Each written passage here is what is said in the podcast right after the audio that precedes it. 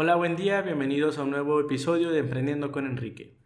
En este episodio voy a hablar de mi tercer intento de emprender. En este intento yo ya tenía más edad, tenía entre 10 y 11 años. Y a esa edad, pues, comencé a desarrollar un gusto muy, muy grande por las computadoras. Me acuerdo que yo tenía un padrino de primera comunión que iba a la casa seguido a convivir con mis padres y llegaba, un día llegó con una laptop de él, pero cuando empezaban a hacer laptops de un tamaño reducido, y yo ahí fue cuando le empecé a agarrar gusto a las computadoras. Vi la laptop, dije, ¿cómo es eso? Porque nosotros teníamos una computadora de escritorio, de esas enormes. Y yo ver la laptop, en la diferencia de tamaño, pues me sorprendió. La miraba yo de lejos, me gustó. Después mi mamá compró una. Ese mismo padrino convenció a mi mamá de que comprara una como la de él se la compró, yo se la pedía prestada a mi mamá. Yo me acuerdo que en aquel entonces era Windows XP. Yo se la pedía prestada a mi mamá porque yo estaba asombrado de que yo miraba mi computadora de escritorio y miraba la laptop de mi mamá que estaba muy pequeña. Y comencé a moverle. Poco a poco otro padrino, que fue el de mi primera comunión, me vio y me regaló dinero. Me dijo que podía hacer con él lo que yo quisiera. Y lo primero que hice, después de mucho tiempo que usaba la computadora de mi mamá, fue a ir a comprarme una laptop de entrada, básica, pero yo era feliz. En aquel entonces yo no sabía de procesadores, no sabía de memoria RAM, no sabía nada. Simplemente la computadora la abría y la usaba. Cuando yo tuve mi equipo, comencé a desarrollar un gusto de estarle moviendo, estar buscando información, cómo poder hacerla más rápida, cómo poder sacarle más provecho. Y estaba entrando a la secundaria. Allí en la secundaria, pues yo entré a una carrera fin de informática, que era pues muy básica. Era, nos enseñaban cosas de hace muchos años, que las tarjetas perforadas y demás. Allí pues era necesario utilizar programas como Word, Excel, PowerPoint. Y comencé a investigar cómo podía yo tener esos programas para poder hacer mis tareas. Comencé a investigar, con tal conseguí la manera de instalarlos, comencé a usarlos, se los puse a mi mamá, me acuerdo. Después una tía quería también eso y como me miraba mucho en la computadora, pues me dijo que si yo sabía, casualmente yo lo tenía, dije que sí, no había ningún problema. Se lo instalo y al finalizar me da dinero, me da 100 o 200 pesos. Y yo así de que no, así está bien. Y me dice, no, es tu tiempo, tú sabes cómo hacerlo, es tu trabajo, tenga, y me da el dinero y no me deja regresarlo. Y allí fue cuando comencé a pensar de que, oye, pues puede ser un buen negocio eso. Más que nada porque también en la casa iba y contrataban a una persona que hacía eso y les daba mantenimiento a las computadoras y todo. Y cuando yo recibí mi primer pago de un familiar, pues empecé a decir, oye, pues puede ser una, buena manera de ganar dinero. Comencé a interesarme más, comencé a perderle el miedo a las máquinas, comencé a aprender a abrirlas, aprender a limpiarlas, aprender a darles mantenimiento en general, ver cómo hacerlas más rápido, cómo darle mantenimiento tanto de limpieza, pues también como de, de software. Y allí comenzó la tercera idea de negocio. Se empezó a correr la voz porque estoy en una ciudad pequeña y eventualmente me caían trabajos de instalar Word, de dar mantenimiento y así comenzó todo esto. En aquel entonces, pues yo tenía 10, 11 años, lo único que pensaba con el dinero que ganaba era comer. Literal, cada dinero que cobraba, iba y me lo comía. Lo único que me acuerdo que compré fue una memoria RAM para mi laptop y de aquí pura comida. De este, pues no fue un negocio que durara mucho. Este, duró poco al inicio, después lo retomé más adelante porque pues era dinero fácil para mí, porque lo hacía rápido, ya tenía los programas y lo podía estar haciendo. Y de esto podemos aprender algo.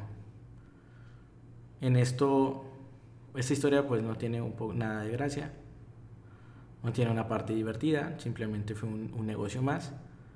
Pero si nosotros encontramos un nicho, o más bien si nosotros encontramos un producto o un servicio que sea muy demandado hoy en día y lo localizamos porque empiezan a pedirnos más y más y más y más, es donde lo debemos de explotar, porque todo es como una gráfica, empieza a subir y eventualmente comienza a decaer otra vez. Entonces, si ustedes detectan un producto o servicio que desde el inicio tiene mucha demanda y les están pagando sin ningún problema, quiere decir que están encontrando algo que en ese momento es necesario, o es moda, o es una necesidad que muchas personas lo tienen y tienen que aprovecharlo, porque después viene la caída. ¿Cómo lo pueden detectar? Primero, que sea algo innovador, algo que sea nuevo para las personas. Dos, tienen que ver qué competencia tienen, qué, tanta, qué tantas personas diferentes a ustedes hacen el mismo trabajo que ustedes. En mi caso nada más era una persona en toda mi ciudad. Entonces quiere decir que era algo muy nuevo y podía aprovecharme de esa situación. La tercera que deben de investigar es qué tan recurrente puede ser ese servicio o producto. Por ejemplo, yo instalaba los programas de Microsoft.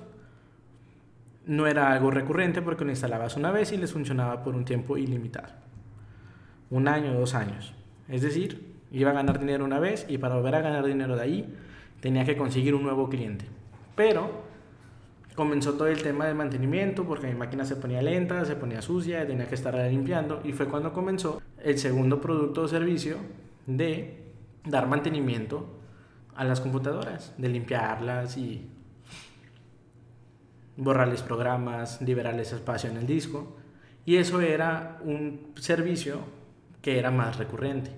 Entonces a un cliente le podía vender el programa, la licencia de Microsoft y un mantenimiento y a lo mejor al mes o a los dos meses le volvía a hacer otro mantenimiento de ese mismo cliente. Entonces deben de buscar la manera de cómo tener un servicio que pueda que el mismo cliente les vuelva a solicitar. Porque si ustedes obtienen un cliente y la única manera de volver a generar dinero es consiguiendo un cliente nuevo, pues allí es un problema porque van a tener que estar gastando en adquisición de clientes constantemente. Pero si ustedes buscan la manera que el mismo cliente les puedan cobrar, les puedan comprar otro producto o servicios constantemente, pues allí el coste de adquisición de clientes va a empezar a bajar y a lo mejor puedes comenzar bien con X cantidad de clientes. Las oportunidades solo duran un instante. Cuando ustedes encuentren un negocio que en el momento empieza a dar dinero, que en el momento hay mucha demanda, tienen que aprovechar y pensar cuál va a ser el siguiente negocio. Pensar cuál va a ser ese servicio que van a ofrecer con ese mismo negocio para que vuelvan a regresar los mismos clientes que ya ganaste. Y ahorrar. No cometer mi error de literal el dinero que entraba gastarlo en comida o en cosas que no benefician al negocio, porque va a decaer todo lo que empieza a subir comienza a bajar. Segunda parte que podemos aprender de aquí. Los tiempos cambian. A mí me duró solo un poco. Sé que hoy en día todavía se puede vivir de eso, si le das mantenimiento puedes seguir viviendo de eso, pero lo único que ganamos de ahí es ser un autoempleado. Entonces aquí es donde también enfrentamos qué queremos hacer, tener un autoempleo y estar bien, conformarnos con eso y ser felices, o querer hacer negocio y brincar un nuevo negocio que nos dé más dinero, nos permita crecer como emprendedores, nos permitan crecer como profesionistas, nos permitan aprender nuevas cosas. Entonces, ustedes deben identificar eso y en qué punto quieren estar. Si quieren mantenerse en ser un autoempleado, que esa es su desventaja, es que si no trabajan no ganan, o quieren hacer un negocio de que si ustedes no trabajan una semana puedan seguir teniendo ingresos. Aprovechar la oportunidad, saber detectar esas oportunidades que se presentan y si estás en busca de un producto o servicio que no sabes si va a tener demanda, que no sabes si va a funcionar, lo que puedes hacer, hoy en día pues están las redes sociales, es hacer una página del producto, hacer un, un prototipo y empezar a darle publicidad poca, de 10, 20 pesos al día y ver qué tanta respuesta tiene la gente. Si tiene mucha respuesta, empezar a tratar de desarrollarlo lo más rápido posible y empezar a venderlo. Si ves que no tiene respuesta, pues va a ser un indicador que deben de tomar en cuenta para parar ahí y buscar un nuevo producto. Y eso va a ser una manera en que ustedes pueden ahorrarse un poco de dinero, o pueden, más que nada el dinero, se van a ahorrar el tiempo que se van a desgastar haciendo algo para después llegar a vender.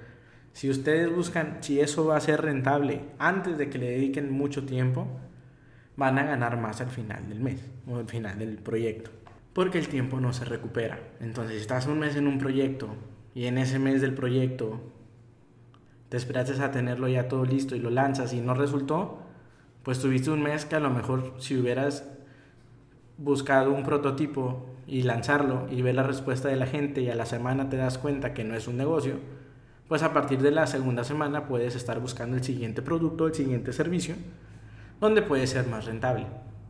Entonces, eso es lo que quiero que entiendan. Que no es solo el tiempo, no es solo el dinero, o sea, no es solo el dinero, perdón, sino es el tiempo es más valioso. Entonces, yo les aconsejo eso. Sé que tenía mucho tiempo sin subir podcast, ya va a haber podcast más seguido. Voy a intentar que sea una vez a la semana. Este, y pues ya, este fue el tercer intento. Ya poco a poco nos vamos acercando a mis intentos más actuales porque hubo tiempos donde lo dejé de hacer. Dejé de emprender por razones. Y creo que faltan dos episodios o tres episodios más para llegar a mis emprendimientos más actuales, donde pues allí habrá más aprendizajes porque ya tenía más madurez, ya tenía más conocimiento de las cosas, ya tenía más sueños y más ilusiones, más que comer. Bueno, este es el tercer episodio. Gracias por escucharme, espero que sea de su ayuda y nos vemos en el episodio número 4. Gracias.